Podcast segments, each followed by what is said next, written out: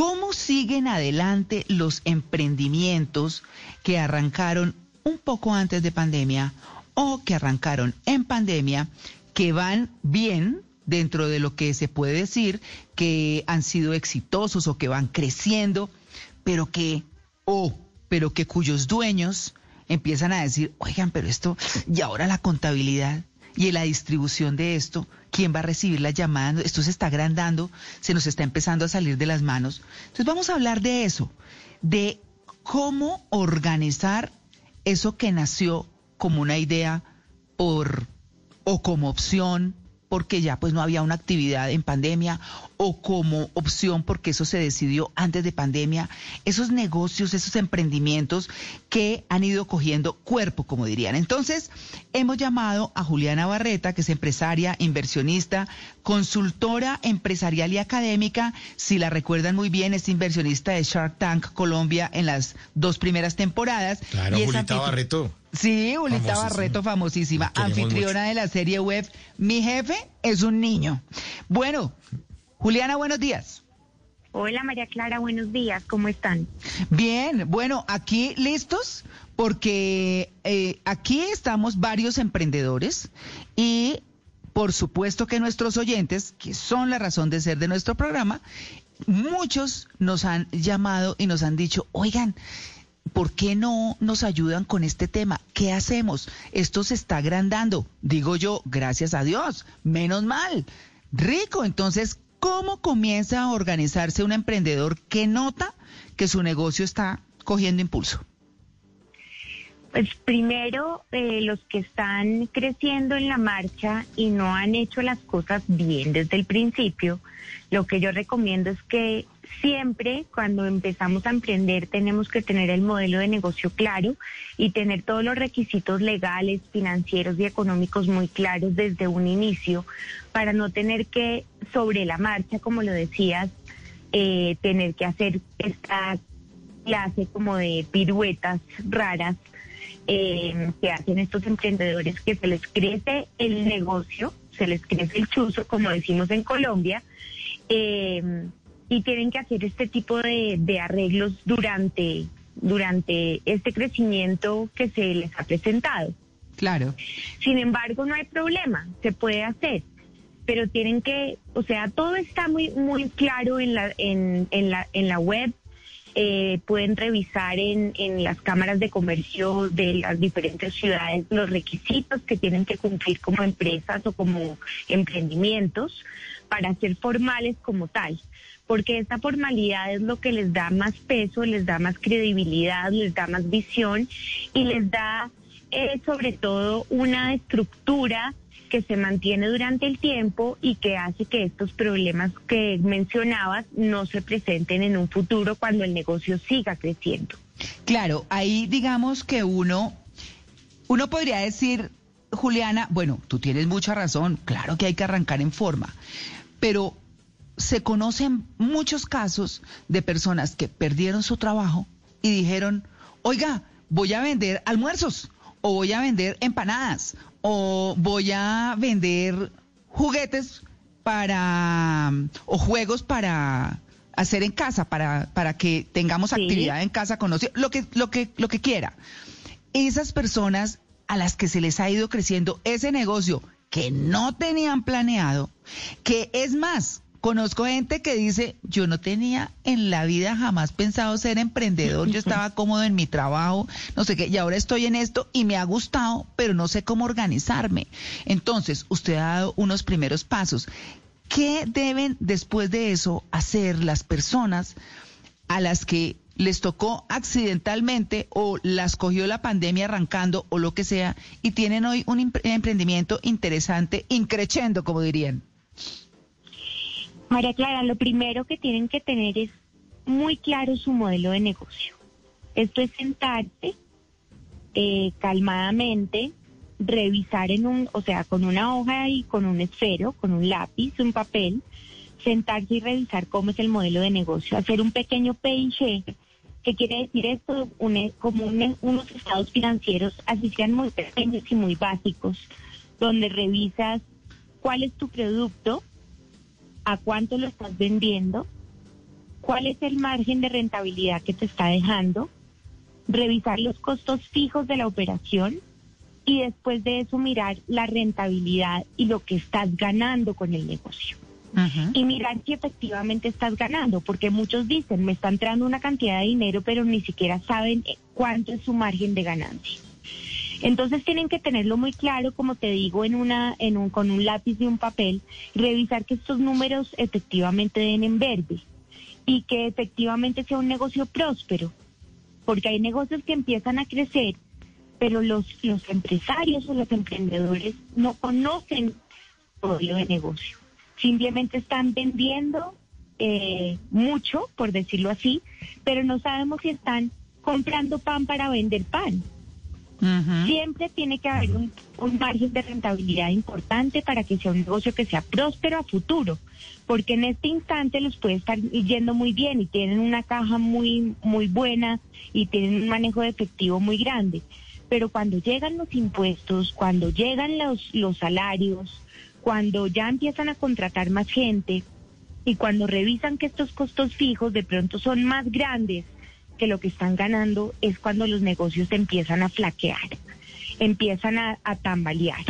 Entonces es muy importante, como te digo, tener los números muy claros en la cabeza y saber si efectivamente uno sí está ganando dinero después de revisar los costos del producto o servicio y los costos eh, fijos del negocio como tal. Julita, eh, eh, hace, hace, muchos años cayó un libro a mis manos que se llama El mito del emprendedor, ¿por qué fracasan las pequeñas y medianas empresas de Michael Gerber? Muy buen libro. Y él decía que uno debía pensar siempre como si fuera una franquicia. No, pero es que eso es una cosa de empanada chiquita. No, piense en grande, piense que tiene que haber vicepresidente de mercadeo, gerente de comunicaciones, contador, finanzas, que quizás uno cuando arranca es todo eso, el mensajero, el presidente y todo, y pensarlo desde chiquito en grande para que cuando se lea grande no diga, ¿y ahora qué hago? Que no hay, no, estoy fallando. Exactamente. Así es.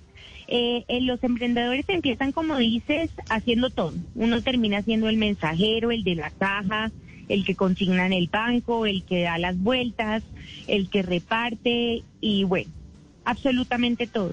Pero es muy cierto lo que dices, tienes que pensar en grande porque cuando estás vendiendo de pronto 100 empanadas y a las tres meses estás vendiendo 300, es como si ya tuvieras tres puntos de venta. Entonces hay que pensar en grande y tener en cuenta todas estas variables que te hacen diferente y los que se han mantenido ahorita en la crisis, como lo hablábamos hace un rato, es porque le han puesto un sello importante a su negocio, porque tienen un ADN diferente y porque tienen un valor agregado diferencial y sobre todo porque se han apoyado en la tecnología y se han dado cuenta de la importancia que tienen, por ejemplo, ahorita los negocios en su presencia online. Si uno se va, por ejemplo, a un, a un supermercado, puede revisar que mucha gente le da todavía miedo ir al supermercado. Pero que han hecho los supermercados, pues abrir los canales de domicilios online. Eh, han abierto otro tipo de canales, digamos, para gente que es más tradicional pero tú vas a un supermercado cerca a tu casa y te dicen, señora Juliana, acá está el teléfono de, los domiciliarios, usted simplemente llame, nos dice que quiere y cobramos cinco mil por llevarle toda la casa. Y la gente lo está haciendo. Es decir, a lo que voy es que los que se están manteniendo, además de tener todo esto en la cabeza, de ser todos los puestos en uno y pensar en grande, tienen que acomodarse a las nuevas tecnologías para no quedarse atrás. Sí. Eh, Juliana, mm, digamos que ahorita que hablaba María C, y bueno, estamos hablando de quien emprende y entonces, por ejemplo, vendo mis empanadas, vendo mi... Por ejemplo, yo en mi caso, pues quiero vender mi cuerpo, ¿cierto? Porque pues creo que es un activo muy interesante. No, sí, sí, es un activo muy interesante. Y, no, venga, Juan Carlos, esto es serio, hombre, este tema es serio, hombre. No, pero es serio. Juan, pues habla con Esperanza Gómez, a ver qué tú dices. Ah, bueno, ya, ya empezamos bien, empezamos entendiéndonos. Sí, empezamos entendiéndonos. Bien hecho. Como de ese, negocio, de ese negocio no te mucho, mi Juan. No, no, no, pero es que no, no, no, no, le quiero, no le quiero preguntar sobre ese negocio particularmente, sino si acaso yo podría cometer el error de sobredimensionarlo, es decir, pasarme al otro lado. Entonces, termino yo... depende de tus dotes. Ah, no, sáquenme del aire. Todo no. se puso. No. El valor agregado. Ese es el valor agregado del que habla Julita Barretos. Ese. Bueno, no, no, pero bueno, ahora sí, ahora sí, hablando en serio, eh, ¿podría acaso un emprendedor terminar sobredimensionando su negocio y embarrándola más bien por ese lado? pasan un paso un montón, o sea, la gente a veces dice unas unas barbaridades, y sobre todo en esta época que la virtualidad es, es mm, pues, lo que estamos viviendo. Eh, toda la gente joven no quiere estudiar, por ejemplo, a pesar de que las Mm. universidades están dando una cantidad de opciones, semipresencial, presencial, las dos modalidades, pero la gente quiere ser su propio jefe desde un inicio. Pero la gente no se da cuenta que para uno poder ser su propio jefe uno se tiene que preparar. Eso no es de suerte. O sea, la Sí. plata no cae del cielo. Y hacer una aplicación millonaria o como quieres tú vender tu cuerpo, eso no es tan fácil. Porque a veces uno con- no consigue todos los clientes para mantener el negocio y Sí. lo sobredimensiona, como decía Juan, y al sobredimensionarlo, a veces no estás tocando el piso y no estás mirando la realidad. Yo Claro. no, yo no, eh, o Ahí es sea, cuando se le me cae. encanta la gente que es soñadora, pero uno tiene que tener- le- uno tiene que tocar la realidad con las manos, porque si no, Claro. si no, no, no alcanza lo que, lo que uno está esperando. Claro. Sí. Claro, usted, eh, mm, Juliana, usted ha dicho una cosa que es importantísima, importantísima, que es estudiar. Estudiar no quiere decir que... María C. Claro, exacto, prepararse. Es que, eh, por ejemplo, aprovechar todos los momentos posibles para eso. Buscar una orientación, arrancar en las librerías, buscar eh, eh, podcasts que son buenísimos. Eh, yo los uso mucho, por ejemplo, los pongo cuando voy a Bogotá o cuando estoy de regreso a Bogotá. Eh, un trayecto, eh, entonces me escucho un capítulo de un podcast de emprendimiento, por ejemplo. O Claro. por las noches, el libro en la mesita de noche. ¿Cómo organiza uno ese conocer las cosas que hay alrededor del negocio, pues para estar bien preparados? María C, es que cuando tú eres emprendedor y tú que lo eres, eh, uno tiene que saber que tiene que trabajar horas extra, Sin tiene que duda. correr una milla de más, Sí. uno tiene que trabajar el doble. La gente cree que se va a poder levantar a las 11 de la mañana y terminar a las 4 de la tarde. Eso no es cierto. No. Los emprendedores trabajan el doble y los que les va bien es porque realmente se preparan. Y como yo digo en mis conferencias y en mis charlas y en mis asesorías, ahorita no me vengan a decir que no tienen de dónde aprender. Si Hmm. uno tiene un celular, un wifi en todas partes y puede decir cómo emprender, y salen los puntos del 1 al 10 de cómo emprender. ¿Cómo hacer una contabilidad de su empresa que está empezando? También salen. Los podcasts que hablabas. Libros, hay miles. Pregunte, pregúntele a alguien exitoso. Sí. Pregúntele a alguien bueno. Mire a su competencia, eso no es malo. Si usted vende empanadas, váyase a los que han vendido empanadas hace 20 años y que siguen con sus locales abiertos.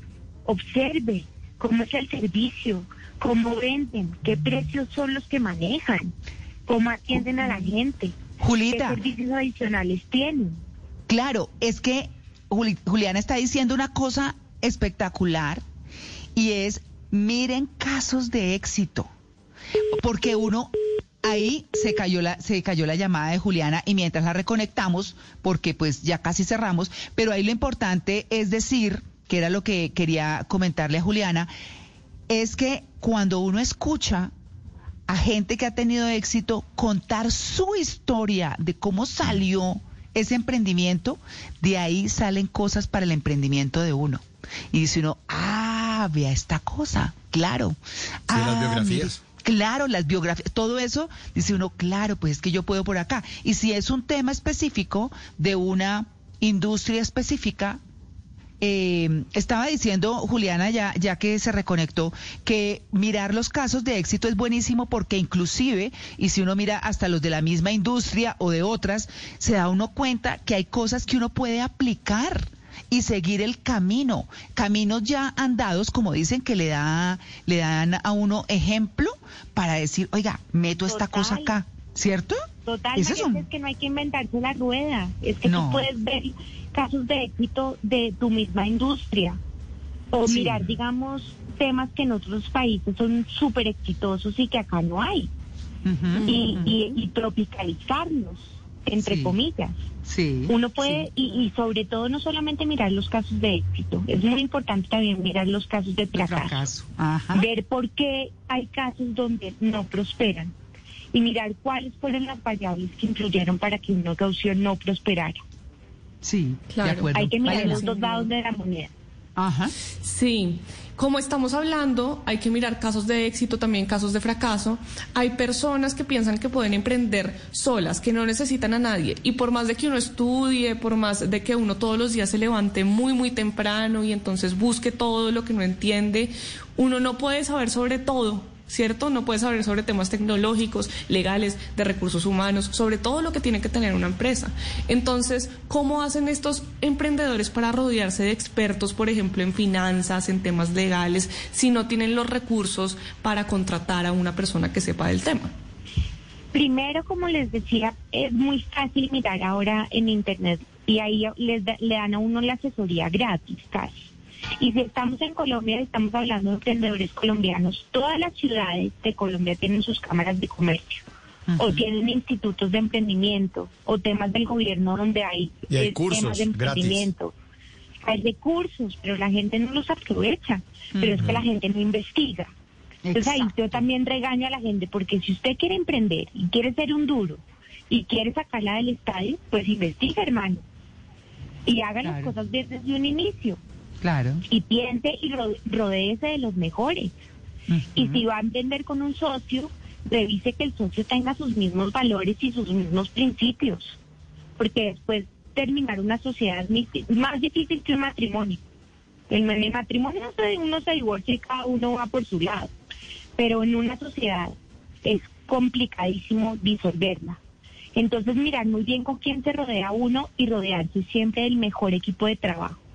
Uno puede lograrlo y ojalá sea un equipo diverso, con diferentes mentalidades, con diferentes actitudes y actitudes para que sea un negocio que, pueda ser redondo y que realmente tenga este ADN y este valor agregado diferencial que lo haga prosperar en el tiempo. Y si pensamos en emprendimientos, los negocios más grandes de este país, las industrias más grandes de nuestro país, ¿cómo empezaron? Con emprendedores que muy jóvenes empezaron a andar. Hmm. Miren a Mario Hernández, miren a, José María Acevedo, miren a un Arturo Calle, hmm. miren a las empresas que son supermercados, eran supermercados de familias, miren a Productos El Rey, etcétera. Todos empezaron como emprendimientos muy pequeños. Pero ¿qué los diferenció? Que pensaron en grande y pensaron, como José María me lo dijo algún día, que le tocó esperar 100 años para tener la plata que hoy tiene. Y es un viejito de 100 años que con todo el respeto me le quito el sombrero, sigue yendo todos los días de Dios a la oficina, así sea una hora, pero sigue yendo a mirar su trabajo, porque el que tiene tienda, que la tienda. Claro, y, hay una cosa muy importante, eh, Juliana, dentro de lo que usted dijo, y es cómo uno se asesora de gente buena. Si uno puede tener en el equipo gente mejor que uno, uno digamos que todos tenemos fortalezas. En esta mesa de trabajo hay distintas fortalezas en cada uno de los miembros de en Blue Jeans. Y cada Sobre todo Juan con lo de vender su cuerpo. No, este, sí, él es muy particular, sí señor. y todos, todos tienen su punto y todos aportan. Y qué importante porque eso hace que el programa sea más dinámico. Pero no hablemos de en Blue Jeans, hablemos eh, no de Blue Jeans, sino de la gente, de la gente que está emprendiendo. Entonces tiene el que hace bien esta parte del negocio, tiene el que se le ocurren cosas y hace que el negocio tenga el diferencial. Tiene este otro que, bueno, todo eso. Entonces, yo digo mm, que quien haga el emprendimiento, y no sé, eh, y usted me dirá, Juliana, pero, pero uno tiene que uno no solamente rodearse, sino aprender lo que hace el otro, que no quiere decir que lo haga igual, pero si lo aprende, sabe qué equipo está coordinando. Si tiene claras las fortalezas de las personas, sabe cómo salir adelante con eso que tiene. Eh, y aprenderlo, que mi mamá decía, el que lo sabe hacer lo sabe mandar. Y es, claro, no es toda la razón tu mamá. Exacto, y, y es no solamente eh, decirle a la gente, sí, hay esto, esto, hay que hacer esto, sino por qué. Entonces yo, yo sí sé cómo funciona, puedo orientar cómo se puede sacar adelante esa idea. Y listo. No, y, y es que el que lidera tiene que dar el ejemplo, tiene que conocer a su gente, como lo decías María C. O sea, es no se nos puede olvidar este tema que está tan de moda esta semana con todo lo que ha pasado, el tema de la humanidad. De uno conocer a su equipo de trabajo, de uno saber con quién trabaja. Mm. Y yo insisto siempre, uno tiene que ser buena persona cuando uno es emprendedor. Porque uno tiene que hacer las cosas bien y uno tiene que tratar a la gente bien y uno tiene que contratar a la gente como toca. Uno no, mm. porque a veces uno no se paga el salario como emprendedor, pero uno sí le tiene que pagar el salario a la gente que trabaja para uno. Sí. Bueno, uno tiene que hacer las cosas bien desde un inicio. Claro, y ya, y ya para cerrar justamente ese tema de contrataciones, Juliana, que me parece como tan importante, ¿cómo empieza uno a manejar formalmente eso? Tener una planta eh, de trabajo no es fácil, pero ¿cómo puede comenzar para ir contratando el que haga esto, el que no sé qué, o, o, o cómo, cómo sugiere usted que debe uno hacer esa estructuración? ¿Sabes qué pienso yo? Que así como uno está, digamos, chiquito emprendiendo, digamos, pongamos el mismo ejemplo de las empanadas, mm. hay otros chiquitos emprendiendo, digamos, en asesoría legal. Sí. Y uno no se tiene que ir por la, por la firma de abogados más prestante del país que le va a cobrar X mm. dinero por la por hora de trabajo. Uno puede llamar al amigo de la universidad que estudió Derecho para que le dé unas, unos modelos de contrato en la Panamericana, eh, en la, perdón, o en las librerías venden los contratos en formas. Sí. O uno encuentra formas de contratos de trabajo en Internet. Es que lo que yo digo es que el que tiene ganas y el que quiere tener el, el conocimiento, hoy en día no tiene excusa de no tenerlo. Mm. Porque hay miles de posibilidades para uno tener ese conocimiento no solamente en Internet, sino uno, tiene que ser creativo y tiene que mirar emprendedores legales y les juro que encuentran a alguien que les va a cobrar muy justo y que les va a hacer los contratos de las tres personas que está contratando mm. y que les va a cobrar un precio justo porque también están empezando. Claro, bueno, pues ahí está. Queríamos que escucharan la voz de una experta para que piensen que tienen que organizarse, que tienen que prepararse, estudiar y que tienen que buscar los recursos alrededor. Es como el gran resumen, que los hay, que no cuestan las cámaras de comercio, orientan, ayudan, son increíbles. Hay cursos gratuitos. Los centros de emprendimiento, los de emprende, ahí le ayudan a uno en todo. No, y tienen charlas. ayudan todo. Claro, es que uno, cuando uno está inscrito en la Cámara de Comercio, llega conferencias sobre tal cosa, no sé qué. Y no hasta ahora con la virtualidad, si uno se conecta desde el carro, uno puede tener una charla si es juicioso, sin estar oyendo música, sino estar oyendo un podcast, es mucho más eh, te aporta mucho más si realmente... O insultando en Internet. O insultando gente en Internet. Usa Internet para otra cosa, más bien. Sí. Exactamente, en vez de estar metido en Tinder o vendiendo el cuerpo. Sí. Eso estuvo muy bien ese remate, Juliana. Es Juliana Barreto, nuestra queridísima eh, empresaria, inversionista. María sí. Me encanta escucharla, Juliana. Y bueno. les mando un abrazo grande. Igualmente. Muy bien. Chao, chao.